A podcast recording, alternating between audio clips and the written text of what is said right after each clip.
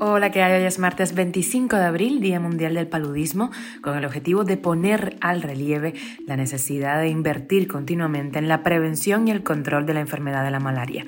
Esas son las cinco noticias que te traemos. Esto es Cuba a Diario, el podcast de Diario de Cuba con las últimas noticias para los que se van conectando. Estados Unidos deporta 123 cubanos en el primer vuelo de devolución desde el año 2020 y crece la presión al sistema energético cubano. Un incendio afecta a la termoeléctrica de Santa Cruz del Norte. Y surgen quejas porque el régimen de Cuba sigue sin aprobar las transferencias de Estados Unidos a su sector privado. La prensa oficial ha reconocido que el robo de ganado en la isla se disparó un 145% en 2022 con respecto al año anterior. Y ya tenemos nuevo programa de los puntos a las IES. Esta vez hablamos del panorama actual de la arquitectura en Cuba. Esto es Cuba a Diario, el podcast noticioso de Diario de Cuba. Y el gobierno de Estados Unidos ha reanudado el pasado lunes ayer los vuelos de deportación de migrantes cubanos hacia Cuba después de tres años de suspensión. 123 cubanos fueron devueltos en el primer vuelo de devolución desde 2020. De ese grupo, 40 serían balseros y 83 migrantes que fueron detenidos en la frontera sur de Estados Unidos. Según las autoridades estadounidenses, las deportaciones incluyen salvaguardas bastante fuertes para evitar que sean deportados a Cuba personas que puedan enfrentar eh, persecución por parte del régimen en la isla, un temor que ha expresado muchísimas familias de emigrados sometidos a la devolución y políticos del exilio cubano. Cuba a diario. Y un incendio ocurrido este lunes en la central termoeléctrica de Santa Cruz del Norte, que los bomberos lograron atajar antes de que alcanzara varias zonas de la planta de Mayabeque, ha puesto en jaque a los trabajadores de mantenimiento y dilata la incorporación de una de sus unidades al sistema electroenergético nacional. Los comentarios de varios usuarios muestran hastío y también preocupación por una supuesta maldición alrededor de las termoeléctricas cuando aún resuena el desastre de la Antonio Guiteras de Matanzas, donde murieron dos obreros y otros dos resultaron heridos. Los cuatro quedaron sepultados, recordemos, tras el derrumbe de una pared interior en la chimenea de la planta. Aunque el fuego en la planta de Mayabeque ha sido controlado, se desconoce aún el alcance de los daños provocados. Y el Consejo Económico y Comercial Cuba-Estados Unidos, una organización estadounidense que promueve los negocios entre ambos países, se quejó de que pese a que la administración de Joe Biden afirma querer apoyar al sector privado en la isla y el régimen cubano dice necesitar la inyección de capital, siguen sin aprobarse las transacciones comerciales bilaterales. Todo el mundo se necesita, pero nadie hace nada. La organización que hace lobby a favor de los negocios con la isla cuestionó en un informe que Western Union no autorice transacciones comerciales de los Estados Unidos a Cuba y que Orbit SA, su intermediaria para los envíos de remesas a Cuba, tampoco permita los pagos desde la isla a Estados Unidos.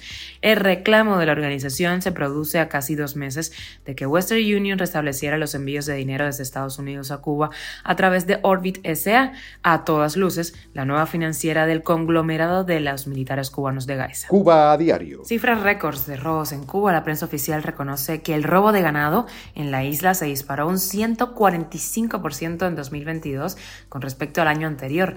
Esto a partir de la denuncia eh, ante la policía de eh, personas que han sido víctimas de robo, que son solo una fracción del fenómeno, ya que a menudo los hurtos y sacrificios de reses no se denuncian.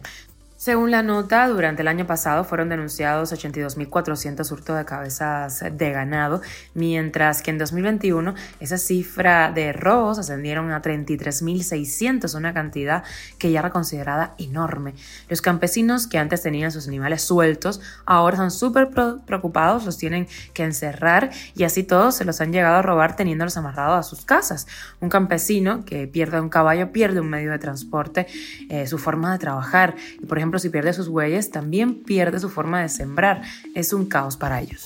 Y con la noticia extra te cuento que ya tenemos programa de Los Puntos de las CIES, que está en la página de Diario de Cuba y también en nuestro canal de YouTube de DCTV y trata sobre la situación actual de la arquitectura en Cuba, cuánto tiempo puede durar La Habana sin una remodelación profunda, cómo es la vida de un arquitecto en Cuba. Te contamos todos los detalles por ahora. Te dejo un pedacito de lo que hablamos con los arquitectos cubanos Fernando Martinera y Ahmed Aroche. Los escuchamos. Todo el discurso relacionado con la legalización de la arquitectura y con la práctica de la arquitectura eh, pareciera que, que, que, es, un, es, un, discurso que no está inscrito en, Cuba o en La Habana, ¿no? A veces me pregunto, legalizarla, o sea, ¿cuál es el estatus próximo después de legalizar la arquitectura? ¿Para quién es? ¿Para qué es? ¿No? ¿A, quién se debe? ¿A quién responde? esa arquitectura una vez legalizada, ¿no? ¿Cuáles son los cambios que esa arquitectura legal va a provocar en la ciudad? Por otro lado, desde mi punto de vista personal, uh, creo que la, ilegalidad de la arquitectura, que su condición actual, genera penumbra y cárcel, pero también genera ciertos grados de libertad por su propia condición como muy específica. ¿no?